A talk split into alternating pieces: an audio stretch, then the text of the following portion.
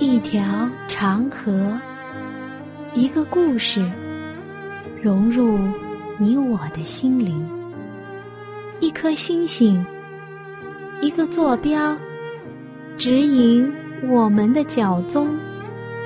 一次对话，一段旅程，一段属于你我的旅程。圣经奇妙之旅。一段旅程，开启一个奇妙的世界。一次心灵的碰撞，造就新的属灵成长。欢迎你准时收听由我带来的《圣经奇妙之旅》节目。我是你的好朋友暖暖，很高兴又能和你在《圣经之旅》的节目中相遇了。我们今天一起分享的是圣经中的一种小动物——鹌鹑。说到鹌鹑啊，暖暖可是要强烈的吐槽一下。圣经中的食物有很多，可是暖暖最近要讲的内容让暖暖很头痛。为什么呢？暖暖来说一下：鸽子、斑鸠。鹌鹑、麻雀。有人会说：“暖暖，你是不是和鸟类较上劲了？”说实话，这四种鸟类有相同的地方，也有不同的地方。它们都很相近，不是吗？如果你有好的想法，对以上的四种鸟类。都可以写信告诉我。好了，我们言归正传。鹌鹑，鹌鹑在字典里的解释是一种鸟，长约十八厘米，棕黑色，并且带有点点的黄色的小斑点，尾巴短，不善于飞。鹌鹑是鸟类中体型较小的一种。野生的鹌鹑尾巴还要短，翅膀长而尖。雌性的和雄性的鹌鹑颜色比较的相似。鹌鹑具有药用的价值。那鹌鹑蛋呢，也是一种食物，它的营养价值高于鸡蛋。野生鹌鹑被列入中国国家三有保护动物。暖暖小的时候就很喜欢吃鹌鹑。鹌鹑一般在平原、丘陵、沼泽、湖泊、溪流的草丛中生活，有时也会在灌木林中活动，喜欢在水草边上。筑着自己的巢穴。鹌鹑主要是以植物的种子、幼芽、嫩枝为食物的。它有的时候也会吃昆虫和无脊椎动物。受惊吓的时候，只能飞短短的距离。一般飞过之后，就会立即潜伏于草丛中。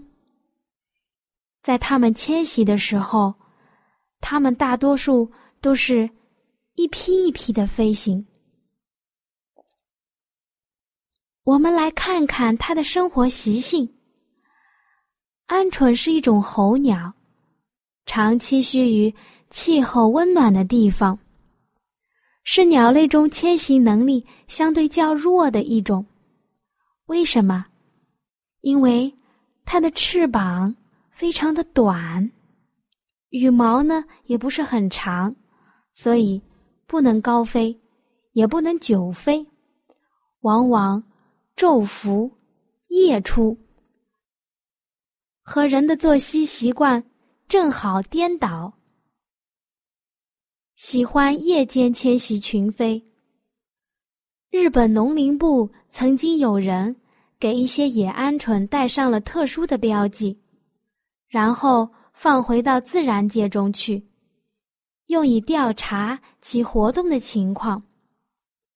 结果证实了鹌鹑的这种喜欢温暖的特性。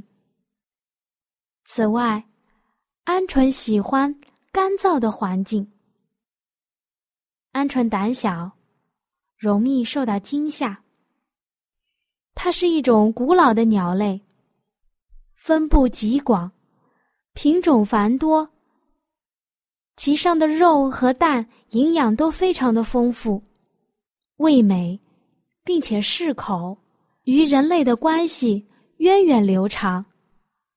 早在五千年前，埃及的壁画上就有鹌鹑的图像。金字塔里面也有食用鹌鹑的记载。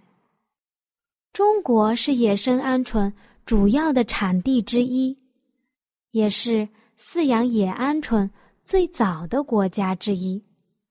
在我国《诗经》中就有这样的一句话，叫做“不受，不猎，胡瞻而庭有悬唇兮”。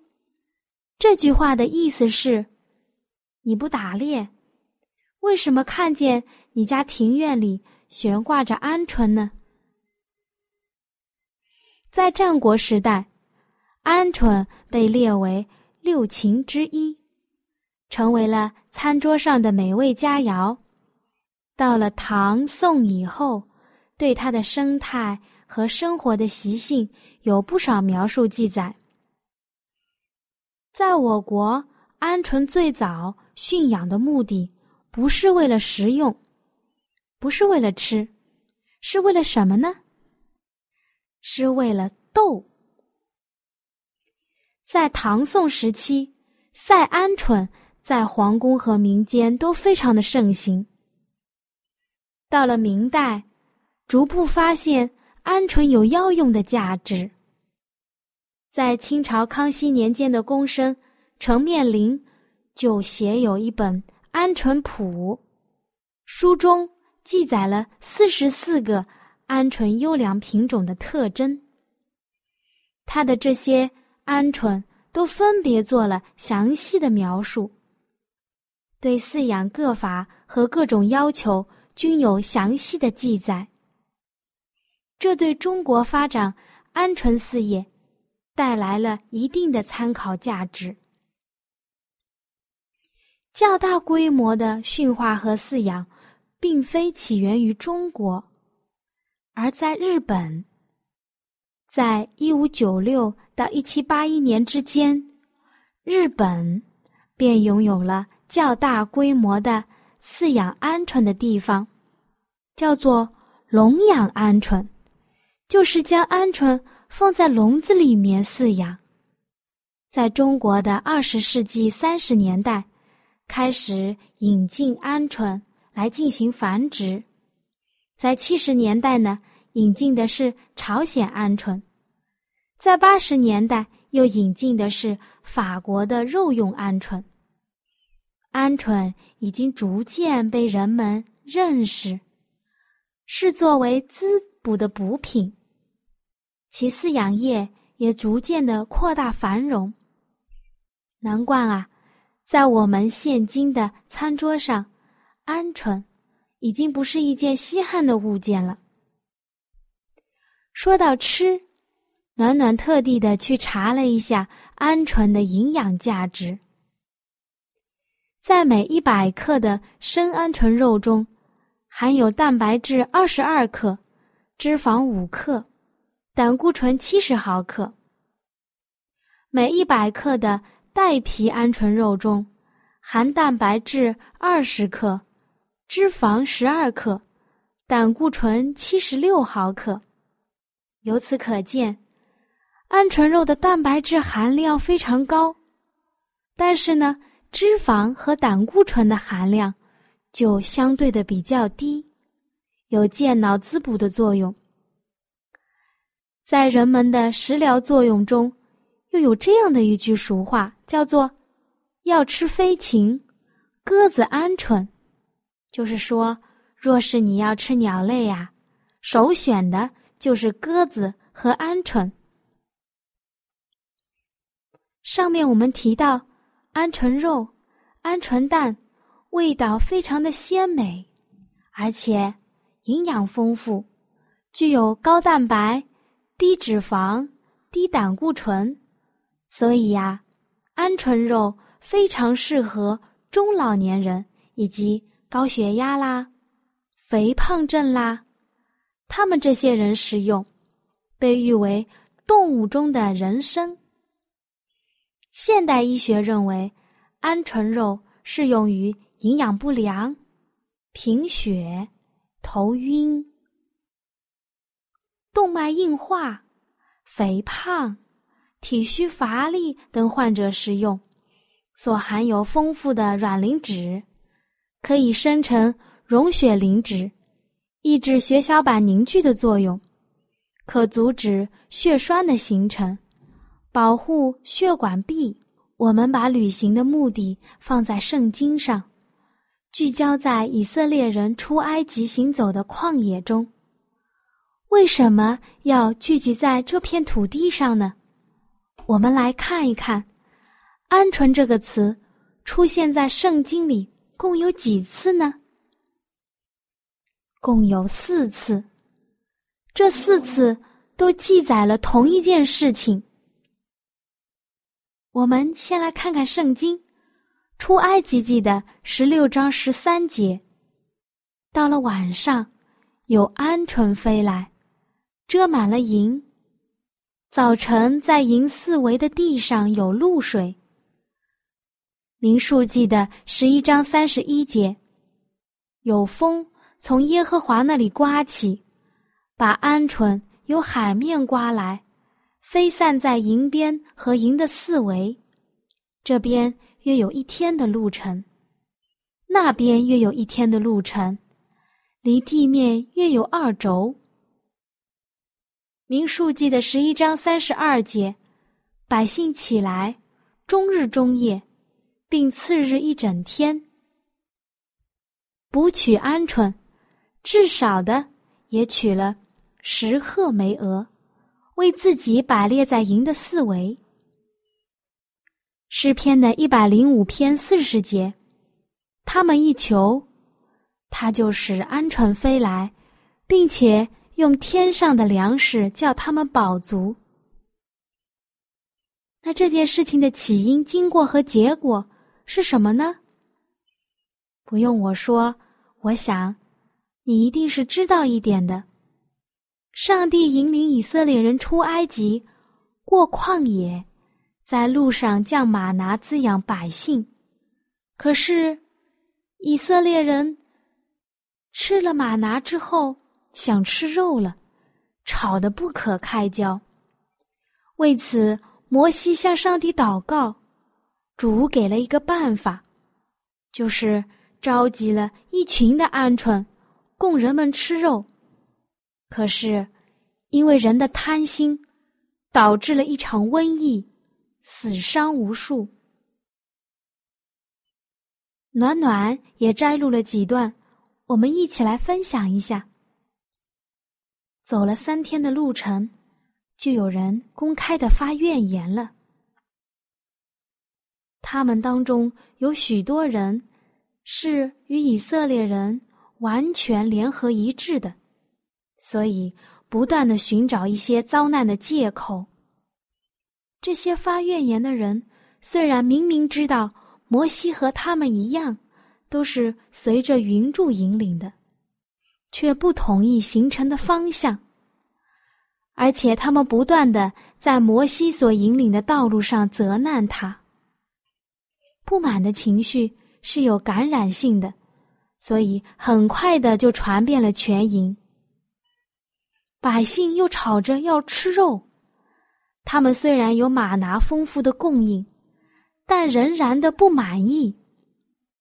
以色列人在埃及为奴的时候，他们曾不得已以最平常、最简单的食物来维持生活，而这样的食物因他们的缺乏和辛劳所引起的食欲，颇为甘甜可口。但在他们中间的许多埃及人，则习惯于美味佳肴。这次最先发怨言的就是这些人。当以色列人来到西乃山之前，耶和华赐给他们马拿的时候，也曾答应他们的吵闹，给他们肉吃。但是这一次，让他们吃了一天。上帝很容易的就能为他们预备肉食，就像预备马拿一样。但是上帝给他们一点点限制，乃是为了他们有益处。上帝的旨意是要。供给他们合乎他们身体所必须要的食物。许多人在埃及所吃惯了的那些有刺激性的饮食是不好的。上帝所赐给他们的这些食物，比他们在埃及所吃的更好。他们这种败坏的食欲必须予以纠正，使得身体。非常的健康，使得以色列人能享受上帝起初为人类所预备的食物，那就是伊甸园里所赐给亚当和夏娃的五谷鲜果。上帝之所以不让以色列人吃大量的肉食，就是为了这个缘故，而此时。撒旦引诱了他们，使他们看到了上帝的这种限制是不公平的，而且非常的残酷。撒旦使得以色列人贪吃上帝不允许吃的东西，因为撒旦知道，只要以色列人放纵他的食欲，就会引起肉体的情欲。由此而来，撒旦就能更容易的控制他们了。这个撒旦是疾病和祸患的创始者，总是在他很容易的得到了极大成功的地方来攻击世人。自从撒旦引诱夏娃吃了禁果以后，他就借着。很多食欲的试探，使很多人陷入了最终。他这次引诱以色列人向上帝发怨言，也是用了这样的方法。人在饮食上不节制，就必进一步放纵肉体的情欲，以致不顾一切道德的义务。一遭遇到试探的攻击，他们。就没有多少抵抗的能力了。就在这不久之后，犯罪比以前更加的变本加厉了。这一次可怕的刑罚，不但没有使那些幸免的人自卑悔改，反而使得他们的怨言更多了。许许多多的百姓都聚集在他们的帐门口。痛哭哀嚎，他们中间的闲杂人大起贪欲的心，以色列人又哀嚎说：“谁给我们肉吃呢？我们记得在埃及的时候不花钱就吃鱼，也记得有黄瓜、西瓜、韭菜、葱、蒜。现在我们的心血枯竭了，除了这马拿以外，在我们眼前并没有别的东西。”他们就这样，对创造主为他们所预备的食物表示不满，而且他们时常可以看出，这些食物是适合他们所需要的，因为他们虽然遭受了种种的困难，但他们各个支派当中却没有一个人因为一直吃马拿而身体衰弱的。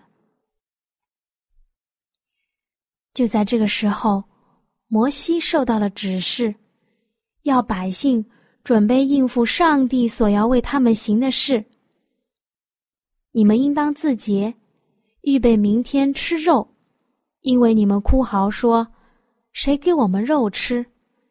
我们在埃及很好。”这声音达到了耶和华的耳中，所以他必给你们肉吃。你们不只吃一天。两天、五天、二十天，要吃一个整月，甚至肉从你们鼻孔里喷出来，使你们厌恶了，因为你们厌恶住在你们中间的耶和华，在他的面前哭号的说：“我们为何出了埃及呢？”故事发展到这里，接下去的景象是怎么样呢？我们一起来看一下。在民数记的十一章三十一节说：“这时有大风，把一群群的鹌鹑由海面刮来，飞散在营边和营的四围。这边约有一天的路程，那边约有一天的路程，离地面约有二轴。百姓终日终夜，并次日一整天。”忙着捕取上帝用神迹为他们预备的食物，而且所捕取的非常的多，至少的也取了十鹤梅鹅。那暖暖来说一下，十鹤梅鹅是多少呢？一鹤梅鹅约三公升，那十鹤梅鹅就是三十公升。圣经上说，至少。也取了十鹤梅鹅，当时所食用的，食用不了，都风干保存起来，因此所有的供应，正如所应许的一样，足够他们吃一个整月。那吃到肉了，大家应该开心了吧？但是圣经又这样说了。上帝将那原不是最好的东西给了他们，是因为他们坚持的要求。他们因这种悖逆的愿望满得了满足。以色列人不满意那些有利于自己身体的东西，他们的这种悖逆的愿望虽然得到了满足，但却必要遭受它的后果。以色列人毫无节制的狼吞虎咽，结果他们的饮食无度，遭受了迅速的惩罚。是什么样的惩罚呢？大多数人因发高热而死亡了。他们中间犯罪最重的人，在他刚刚尝到他们所贪爱的食物的时候，就被击杀了。所以，我亲爱的朋友，吃东西也是要有智慧的，不是吗？我亲爱的朋友，你听到这里的时候，会不会有这样的疑问：鹌鹑不是很有营养吗？为什么以色列人吃了反倒生病了呢？暖暖个人觉得，鹌鹑有营养。和以色列人生的热病不矛盾。首先，鹌鹑是上帝所赐给我们洁净的食物，是可以吃的。上帝亲自招来的，那为什么以色列的百姓吃了之后会得恶病呢？我们来看看以色列人，他们在旷野吃的是什么？马拿。百姓收取马拿的时候，发现上帝所供给他们的极为丰富，足够人人食用。他们或用磨推，或用捣厨，煮在锅中，又做成饼，滋味如同参蜜的薄饼。在明数记的十一章八节，出埃及记的十六章三十一节，有没有其他的食物呢？没有。长期吃这种又营养又好是素的人，在吃荤的时候就会有点不舒服，因为人们的肠道已经适应上好的马拿。那人们稍微吃一点肉，我想应该没有多大的问题，反正不会有这种严重的热病。可是我们来看。以色列人吃多少呢？在民数记的十一章二十节，要吃一个整月，甚至肉从你们的鼻孔里喷出来。到后来，肉在他们牙齿之间尚未嚼烂，耶和华的怒气就向他们发作，用最重的灾击杀了他们。人们因为屈从了肉体的需要，快速的食量非常大的进食，导致了他们自己的结局。这是让人唏嘘的一段故事。不知道暖暖这样的解释是不是符合你心中的疑惑？上帝在伊甸园中为人类选定食物的时候，就要使得人知道，蔬菜是最优良的食品。在为以色列人选择食物的时候，他也指示了同样的教训。他把以色列人领出埃及。